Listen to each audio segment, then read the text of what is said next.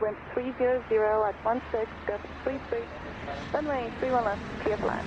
Clear land, 31 left, copy the traffic. So 15 into heavy traffic, gonna fly off final, clear to left, line of weight, be ready. 31 left, line of weight, be ready, just pump up extra heavy. Buongiorno, liebe ZuhörerInnen, zu einer brandneuen Folge Flugmodus. Diesmal mit einer kleinen Premiere und äh, einer Stunde Zeitverschiebung. Hallo nach Dublin. Ja, schönen guten Tag. Hallo zusammen. Ich freue mich, dass ich hier sein kann. In der Native Language der Iren würde ich sagen, hello. ich hoffe, das haben alle verstanden. Ja, schön, dass du es einrichten konntest in deinem stressigen Dienstplan. Ja, es ist schon krass. Also ich muss echt sagen, ich bin noch nie so viel geflogen und so intensiv geflogen wie jetzt momentan. Du hast beim Briefing erst gemerkt, dass du nicht mal selbst die 50 Prozent von dem Flug, also von dem Dienst machen musst, den du jetzt hast, sondern du wirst auch noch nach Hause geflogen. Ja, ganz genau. Wir haben ja schon in einer der ersten Folgen drüber gesprochen. Ich werde äh, von Dublin, wo ich jetzt gerade bin, werde ich äh, Deadhead zurück nach Frankfurt fliegen. Das wusste ich bis dahin gar nicht. Das habe ich dann im Briefing erst erfahren. Und dann hast du Feierabend. Dann habe ich Feierabend, ja. Dann fahre ich, wobei ich fahre nicht nach Hause. Ich äh, bleib in Frankfurt noch eine Nacht. Ich äh, muss morgen noch mal ran, muss morgen noch mal fliegen. Ich flieg morgen noch mal nach Moskau und wieder zurück. Aufpassen da mit den Metern, gell? Also die die eifrigen Zuhörer wissen ja, da ist es äh, ein bisschen kritisch, weil die in Metern noch messen. Ah ja, okay, genau. Wollt's, ich wollte es nur noch mal erwähnen. Ja, ist gut, dass du es sagst, sonst äh, hätte ich noch irgendwas falsch gemacht. hast du hast dich vorbereitet auf die Flüge jetzt nach dem Monat frei? Aber hallo, ja klar. Also Natürlich. Wir haben ja letztes Mal auch schon äh, drüber gesprochen, dass ich mal ein bisschen was erzählen wollte, wie ich mich vorbereitet habe. Also, ich könnte ja ganz kurz mal erzählen, was ich mir da genau angeschaut habe, was man so macht, wenn man einen Monat nicht geflogen ist, was man so vergisst und was man sich nochmal anschauen muss. Also für mich die wichtigsten Sachen sind äh, erstmal so diese grundlegenden Dinge, weil wir ja beide so super lange noch nicht fliegen, machst du das wahrscheinlich auch, wenn du jetzt eine längere Zeit nicht geflogen bist. Einfach so diese Handgriffe, wenn man in den Flieger reinkommt, wer macht was, wer schaltet sozusagen welche Systeme an. In welcher Reihenfolge schalte ich welche Systeme an? Das ist ja im Endeffekt einfach gesagt, ist es so, als wenn du ins Auto steigst und äh, das Licht anmachst, die Spiegel äh, einstellst, das Radio anschaltest, den Ölstand sollte man theoretisch ja auch checken. Ne? So, solche Sachen machen wir ja alles. Das hat halt alles eine bestimmte Reihenfolge. Ähm, die Systeme anzuschalten, zu prüfen und sowas. Also ich schaue mir das vorher nochmal an, wenn ich lange Zeit nicht mehr geflogen bin. Normalerweise ist das halt Routine, da braucht man sich das vorher nicht nochmal anschauen. Ja, das ist eine Sache. Ähm, was ganz wichtig sind, sind äh, die sogenannten Memory Items. Und zwar, wenn irgendwas im Flugzeug kaputt gehen sollte, wenn irgendwas passieren sollte, dann ist es normalerweise so, dass wir dann in so ein Buch schauen und so eine bestimmte Liste halt rauskramen. Da schauen wir dann rein und da steht dann drin, wenn das und das System ausfällt, wenn das und das passiert, müssen wir so und so reagieren und das und das machen. Bei den Memory Items ist es aber so, dass spezifische Dinge, die halt sehr schnell passieren, wie zum Beispiel ein Triebwerksausfall oder ein Go-Round, worüber wir auch letzte Woche gesprochen haben, ähm, da muss man so schnell reagieren, dass man diese Items, also die Sachen, die man machen muss, die Handgriffe, muss man im Kopf haben und sofort abrufen können wenn man dann noch in ein Buch schauen würde, wenn man jetzt durchstartet und äh, nachschaut, hey, was muss ich denn jetzt eigentlich machen, dann äh, wird das alles etwas eng. Dann würde es alles zu lange dauern, ja. Es ist dynamisch genug, ja. Genau, ja. Also das sind die Sachen, die man sich auf jeden Fall nochmal anschaut, wenn man eine längere Zeit nicht geflogen ist. Ja, ansonsten die ganzen normalen Limitations, äh, zum Beispiel, wie schnell darf der Flieger fliegen, wie hoch darf ich fliegen,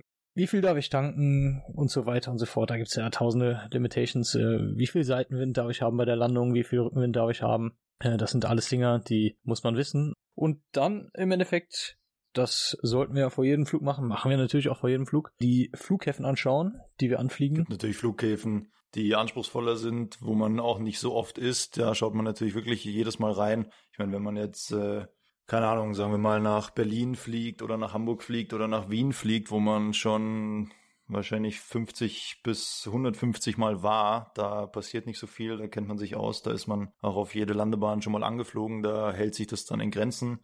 Da wird man natürlich vorher auch informiert, okay, hat sich signifikant irgendwas geändert, also ist zum Beispiel eine Bahn gesperrt, ist zum Beispiel ein Feuerwehrwagen kaputt, ja, hat sich da die Kategorie der Flughafenfeuerwehr geändert. Also auch das sollte man checken. Zum Beispiel fällt mir jetzt gerade noch so ein, was, was immer so ein bisschen vielleicht vergessen wird, aber für solche entscheidenden Sachen kriegt man dann sowieso eine Benachrichtigung.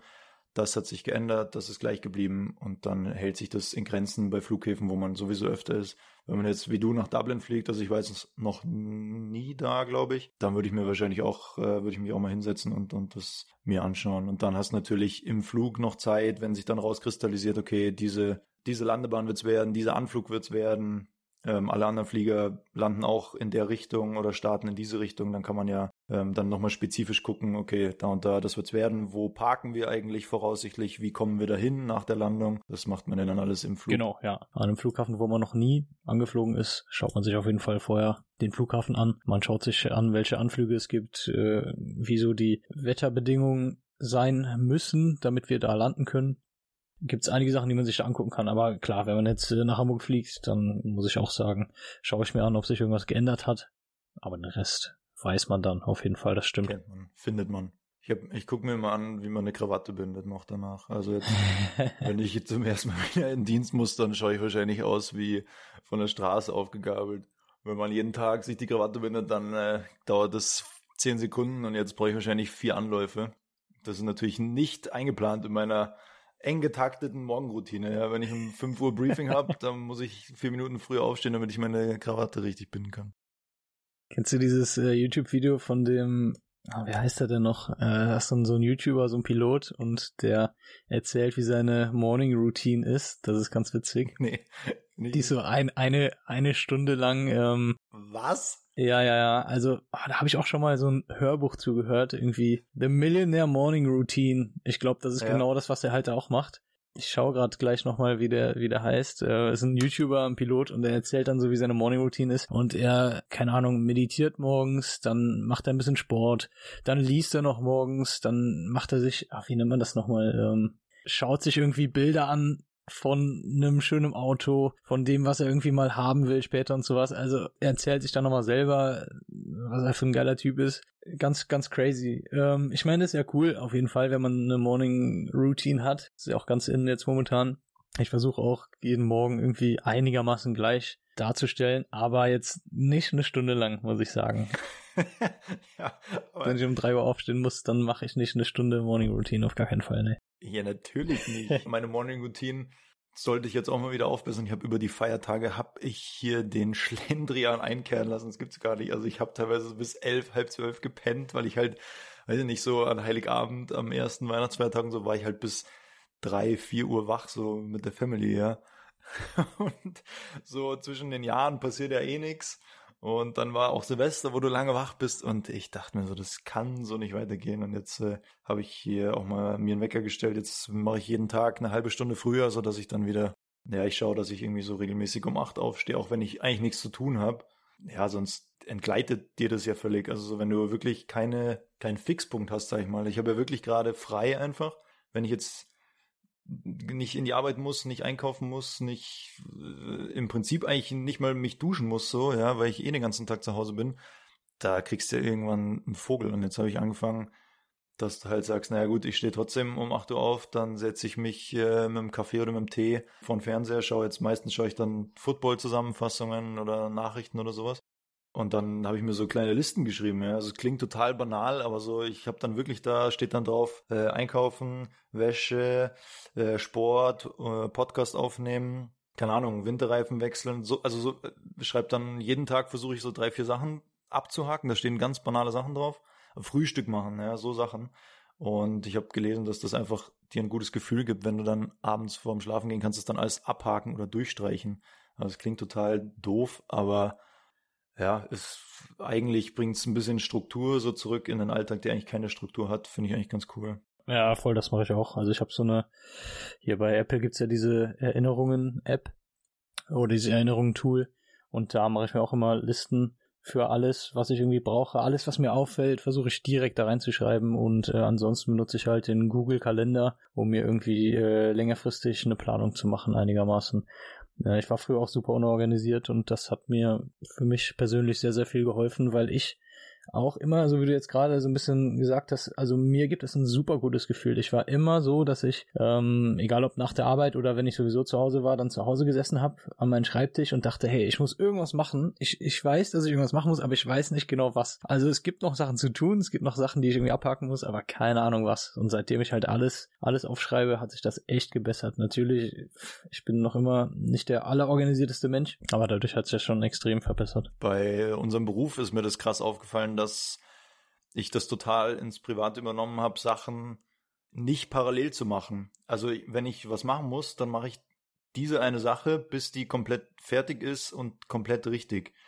Und dann mache ich das nächste. Also so, mich macht das selber total nervös, wenn andere so drei Sachen anfangen.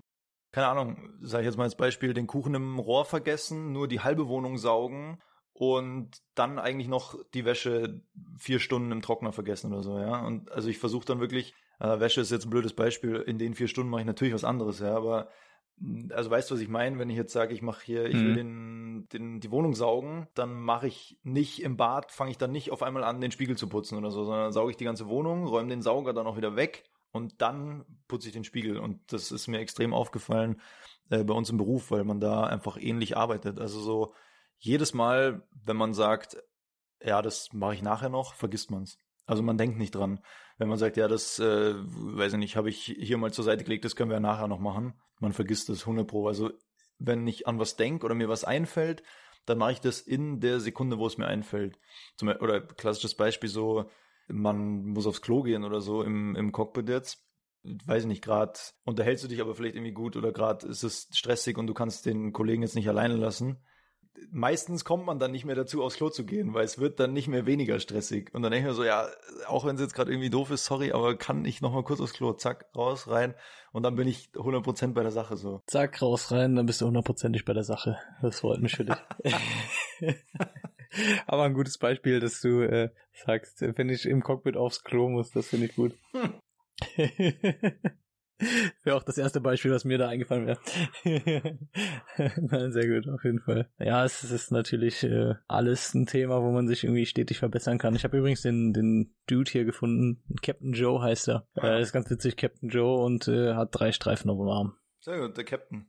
Der Captain, ja. Können wir auch mal drüber reden, ob der, ob der von Adidas vielleicht einen Exklusivvertrag hat oder ob er gar kein Captain ist. Vor, wir hätten so einen Adidas-Trainingsanzug und äh, der Kapitän hat dann so einen vierten Streifen drauf So ein genäht. Fake Adidas Anzug. ist dann, ja, ja, so aus China. ich habe drei Streifen auf dem Arm. Ach so, ja, ich habe auch drei Streifen. Gibt natürlich äh, bis runter zu einem Streifen und bis hoch zu vier Streifen. Vier Streifen, haben wir jetzt gerade schon gesagt, hat der Kapitän. Drei Streifen hat der erste Offizier, also du und ich, die Co-Piloten. Zwei Streifen, das hat meistens der Chef von der Kabine. Ja, wobei, also zwei Streifen hat doch erstmal der Second Officer. Ah ja, gibt's auch noch, stimmt. Genau, also wenn es zwei, zwei Streifen sind, ist normalerweise der Second Officer, dann ist das ein Co-Pilot in der Ausbildung noch. Die haben zwei gleich große Streifen dann, gell? Und dann gibt's, genau, und dann gibt's einen, einen großen und einen, einen, also einen dicken und einen dünnen Streifen, das ist meistens der Chef der Kabine. Genau, also das ist auf einem äh, Blazer, auf einer Jacke sozusagen, haben die dann einen dicken Streifen und direkt daneben so einen dünnen Streifen. Der, der oder die arbeitet dann in der Kabine und ist dann halt Purser oder Purserette, Chef, Chefflugbegleiter. in äh, der Schweiz Maître de Cabine. Hm. Ähm, ja, genau, so auf jeden Fall kann man der Uniform dann erkennen, wer welchen Dienstgrad bekleidet. Ist natürlich auch aus der Seefahrt übernommen, ja. Also da bin ich dann wirklich überfragt, weil die, die Marine und so, die haben ja hunderttausend Ränge und Abzeichen und vier Sterne und drei im Kreis und äh, keine Ahnung, lila und rote und ein Anker und was weiß ich alles. Also da bin ich überfragt. Bei uns gibt's einfach nur Streifen von vier bis eins und je mehr man hat, desto höher ist dein Rang auf jeden Fall. Ja. Christian, Was haben wir noch auf der Uhr? was, was haben wir noch hier? Da, Haben wir noch äh, entweder oder Frage haben wir noch? so, pass auf, entweder oder Frage. Was philosophisch ist oder was nicht Das philosophisch hatten wir ist. letztes Mal dem, dem Film. Das war äh, Film oder Buch. Hm, lieber was Philosophisches dann. Okay, Habe ich nicht vorbereitet. habe ich nicht. Ich Ich ich, dachte, ich dachte, du sagst was anderes. Okay, nee, äh, würdest du lieber wissen, wann du stirbst oder wie du stirbst? Ah, ich würde lieber wissen, wie ich sterbe. Du kannst, du kannst allerdings nichts daran ändern, dann, ne? Also wenn ich jetzt wüsste, ich, ich verbrenne dann könnte ich nicht einfach Feuer meiden oder so. Nee. Okay, ja, das dachte ich jetzt. Nee, aber ich würde trotzdem lieber wissen, wie als wann. Also wann fände ich ganz furchtbar. Also selbst wenn es jetzt, selbst wenn mir jetzt jemand sagt, in 80 Jahren und ich werde über 100, das fände ich dann, glaube ich, mit 95 auch nicht mehr so cool. Dann würde ich mir denken, oh, noch 10 Jahre. Und wenn der jetzt sagt, in 10 Jahren hätte ich die Ultrapanik. Und das Schlimmste wäre ja dann so, wenn es ganz normal wäre, irgendwie so mit, sagen wir jetzt mal 80, 80 plus. Und dann hast du so die letzte Woche davor. So, das ist ja furchtbar. Also ja. was, ach, scheiße. Nee, also lieber wie, wenn jetzt einer sagt, naja, wenn nicht, du wirst erschossen oder du verbrennst oder du ertrinkst oder so, dann naja, gut, wüsste ich zwar, was das für ein Elend da auf mich zukommt, aber ich wüsste zumindest nicht wann. Ja, eigentlich würde ich gar nichts äh, wissen wollen, weder noch, aber ich glaube, ich würde da genauso wählen wie du, wenn man weiß, wann man stirbt, wenn man jetzt schon weiß, in einer Woche, in einem Jahr, in zehn Jahren. Schön ist es, glaube ich, oh nicht. Ich glaube, dann lebt man irgendwie in, in ständiger Angst. Äh, ob ich mich damit irgendwie abfinden könnte, weiß ich nicht. Auf der anderen Seite, wenn du jetzt wüsstest, wie du stirbst und dann kommt dann irgendwie raus, keine Ahnung, dich ersticht jemand oder sowas. Was meinst du, was du für eine Panik jedes Mal hast, wenn du in einem Restaurant sitzt oder wenn du zu Hause bist und irgendwer hat so ein Messer in der Hand? Oder stell dir mal vor, du würdest vergiftet werden und jedes Mal, wenn du was isst, denkst du so, oh Gott, oh Gott. Und bei jedem Bissen denkst du dir, hm, geht noch, hm, der was nicht, hm, der was auch nicht. Oh Gott. Ja, wenn ich von dir was esse, habe ich da sowieso schon. Aber stell dir vor, das wäre furchtbar, so der ganze Genuss, oh, das wäre so schlimm. Ja, ja, das stimmt auf jeden Fall. Ich war noch nie in Südafrika. Oh, fuck, und morgen sterbe ich. Ja, dann mach doch jetzt mal schnell. Hier, Malediven sind gerade offen. Malediven? Die sind offen. Aber da fehlt das nötige Kleingeld, glaube ich. Dass es, dass es cool wird. Halt einfach nur da sein. Aber das ist doch Quarantäne jetzt momentan, oder nicht? Hm, weiß ich gar nicht. Ich glaube, du hast da Quarantäne. Ja, gut, aber auf der, auf, auf den Malediven. Auf, auf der Insel da, ja, ja, gut, klar. Ein Kumpel war ja doch jetzt gerade auf den Malediven und der war auch in Quarantäne da, ähm, Hotelquarantäne, aber das Hotel war halt die Insel. Ja, ist halt ganz witzig, aber ich weiß nicht, ob mir der Urlaub da so gefallen würde. Klar, für ein paar Tage ist das super geil und alles toll. Es ist ja schon irgendwie ziemlich langweilig. Du kannst da am Strand rumlaufen, du kannst vielleicht tauchen gehen. Gut, wenn du Taucher bist, macht das bestimmt Laune. Aber viel mehr kannst du auch nicht machen. Ja, ist halt so für zwei Wochen ist schon geil, vor allem wenn es hier so Schiedwetter ja. ist. Und du kannst es halt so einfach mal von deiner Liste streichen, ja. Dann sagen, ja, ja, Malediven war ich mal, klar. Und gibt's ja auch nicht mehr so lang. Also das muss man ja auch sagen. Wir alten Chemtrailer und Klimaverpester, wegen uns versinken die sang- und klanglos im Meer. Furchtbar. Ja, fliegen wir doch direkt mal hin. lass uns hin, lass uns drüber fliegen. Sehr geil. Sehr geil. Aber wo fliegen? In Dublin. Was geht denn da ab eigentlich? Ja, nicht so viel leider. Generell in Dublin ist auch Lockdown jetzt gerade. Die sind sogar um einiges strenger als in Deutschland. Das, äh, ich wollte eigentlich wandern gehen. Ich hatte mir gedacht, hey, wenn ich einen Tag frei habe, nehme ich eine Bahn irgendwo hin aufs Land und gehe dann 15, 20 Kilometer wandern, schön an der Küste entlang. Ist ja wunderschön hier. Jetzt äh, habe ich mir dann nochmal die Corona-Regeln angeschaut. Ja, habe dann gesehen, dass man wohl nur fünf Kilometer im Radius von seinem Zuhause irgendwie rumlaufen darf oder zur Arbeit darf und sowas. Dann bin ich gestern einfach nur ein bisschen am Strand wandern gegangen und bin dann nochmal in die Stadt gegangen. Ähm, weiß nicht, ob ich das jetzt durfte oder nicht, aber ja, habe ich mir jetzt keine Gedanken darüber gemacht. Ich bin in die Stadt gegangen, habe mir mal so ein bisschen Dublin angeschaut, wollte noch äh, ganz gerne in dieses äh, Trinity College, heißt das, glaube ich. Ist ja dieses riesige, ganz bekannte College in, hier in Dublin, aber der ganze Campus war gesperrt, außer für die äh, Studenten. Das hätte ich mir ganz gerne angeschaut. Ansonsten, ja, ich bin halt mal rumgelaufen, habe mir so ein bisschen die ein, zwei Sehenswürdigkeiten angeschaut. Äh, die Stadt ist leer gefegt, konnten ein bisschen was essen gehen. Ganz cooles, ganz cooles Restaurant, so eine Salatbar, Sprout und Co. Regionale Salate, regionales Gemüse und sowas. Äh, da habe ich dann Mittag gegessen. Wollte ich mir gleich auch noch mal was holen. Das ist hier auch direkt in der Nähe vom Hotel. Ja, ansonsten gibt's leider nicht so viel zu erzählen, weil es sehr unspannend eher. Allerdings der äh, Flug hierher war eher spannend. Auf der Kurzstrecke ist es halt meistens so, ich glaube, da haben wir noch nicht drüber gesprochen, dass wir nicht nur einen Flug machen, wie jetzt auf der Langstrecke, dass wir von Frankfurt nach, keine Ahnung, Los Angeles fliegen, sondern so war es jetzt auch vorgestern bei mir. Ich bin von Frankfurt geflogen nach Prag und wieder zurückgeflogen. Also von Frankfurt nach Prag, Leute ausgestiegen, der Flieger wird sauber gemacht, dreiviertel Stunde später ungefähr. Fliegen wir wieder zurück mit neuen Passagieren, in Frankfurt wieder gelandet. Wir haben den Flieger gewechselt sogar, mit der ganzen Crew, neue Passagiere eingestiegen und von Frankfurt dann nach Dublin geflogen. So, jetzt wussten wir, okay, das, das Wetter wird nicht ganz so toll, weder in Frankfurt noch in Prag noch in Dublin. Dann haben wir schon gesagt, ja, Dublin sieht jetzt nicht so schlecht aus eigentlich, ähm, aber lass uns trotzdem mal so ein bisschen mehr äh, tanken. Ja. Wir machen das schon etwas genauer, aber jetzt äh, reicht das. Ich muss das jetzt nicht ausschmücken hier. Egal, dann sind wir nach Dublin geflogen und äh, kurz davor, wirklich kurz davor, stehen dann genau, wie das Leben so spielt, da stehen genau Wolken halt äh, über dem Flughafen. Generell Wolken sind halt nicht so schlimm, wenn es jetzt regnet oder sowas. Allerdings hat es da gehagelt. Vor uns war dann noch ein Flugzeug, das war die Aer Lingus, das ist ja der, äh, der National Flag Carrier von Irland. Die waren im Holding, also die haben gewartet darauf, dass sie anfliegen können, wollten aber noch nicht anfliegen, weil es am Hageln war. Wir schauen immer, wie der Bremsweg ist. Du brauchst ja eine bestimmte Landedistanz. Wenn es regnet, wird die Landedistanz natürlich länger, der Bremsweg wird länger. Wenn es hagelt, wird es natürlich noch schlechter und wenn Eis auf dem Weg ist, kannst du eigentlich fast, fast gar nicht mehr landen. Dann ist es normalerweise so, dass der Flughafen ein ähm, Auto mit so einem bestimmten System dorthin schickt auf die Landebahn. Das fährt einmal drüber und macht äh, bei einer bestimmten Geschwindigkeit eine Vollbremsung und dann wird dann genau angezeigt, wie der Bremskoeffizient ist, wie die Bremswirkung sozusagen ist. Wenn man diese Information hat, wird die dann halt an die Flugzeuge weitergegeben. Die können das dann in ihr System einspeisen und äh, dort wird dann halt angezeigt, wie ungefähr die Landedistanz sein wird. Aber weshalb auch immer haben sie das nicht gemacht, haben das nicht hinbekommen, das hat irgendwie lange gedauert, das hat nicht funktioniert.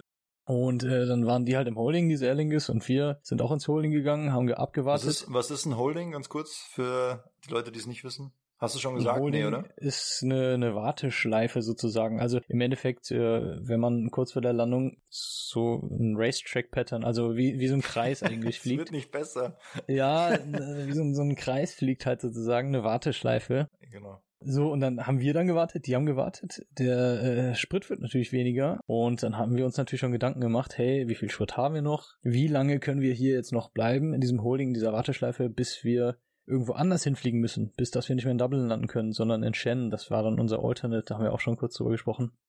Auf jeden Fall, äh, lange Rede, kurzer Sinn, kam eine andere irische Fluggesellschaft. ähm, ja, sie haben dann ein bisschen Kamikaze gemacht. Die sind angekommen und der Flughafen sagte auch wieder, ja, wir wissen nicht genau, wie der Bremskoeffizient ist. Und dann haben die gefragt, ja, wie sieht's aus? Hagelt's denn oder schneit's oder was? Ja, es hagelt. Also wir denken mal, es ist nur Schneematsch dann auf dem Boden. Und dann haben die gesagt, ja, okay, dann probieren wir es aus.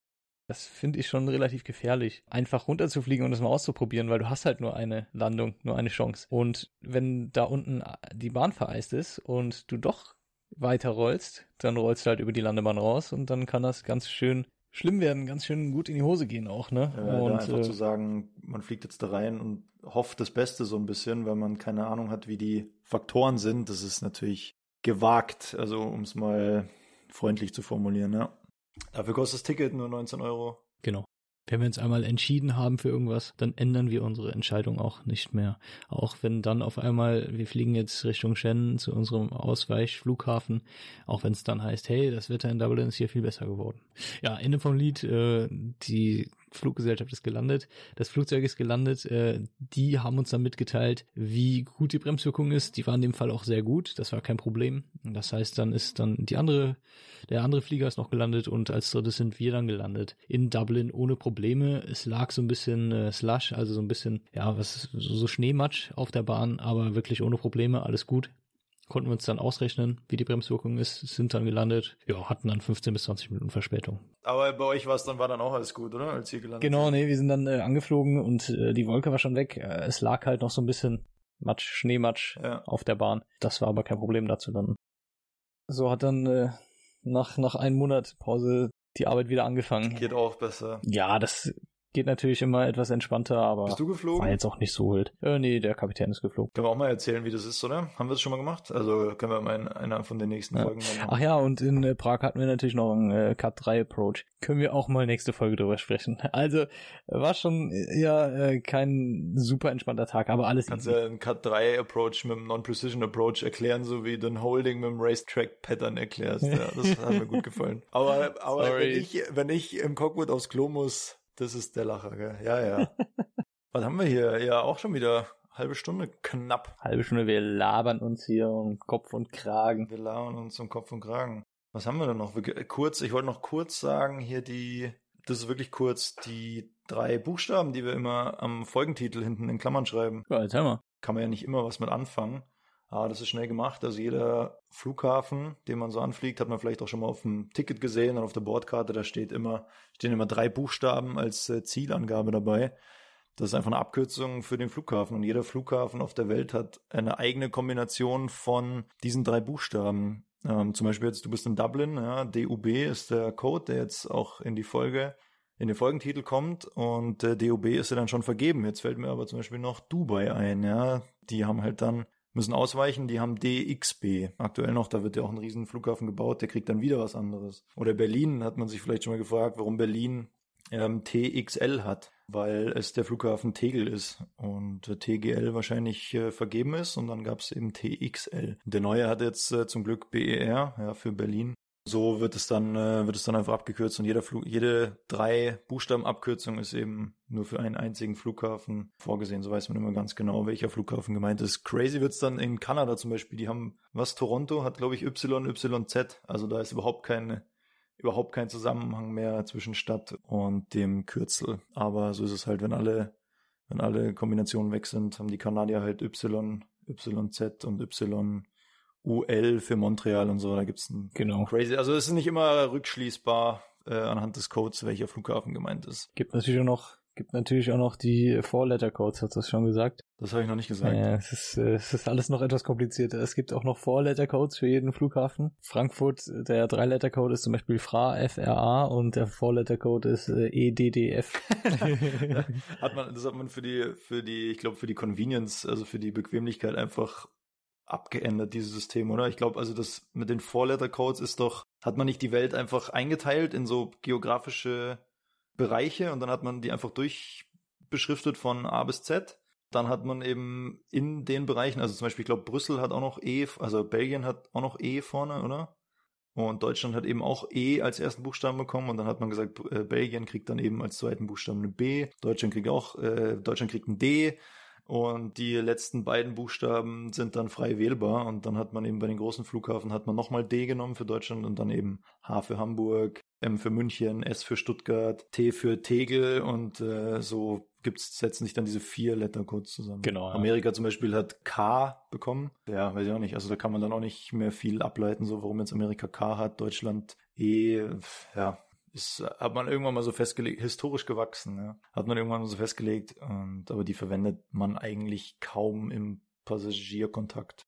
Also wir benutzen die relativ oft, aber auf der Bordkarte oder im Ticket steht meistens nur der Drei-Letter-Code, wie man so schön sagt. yes, genau.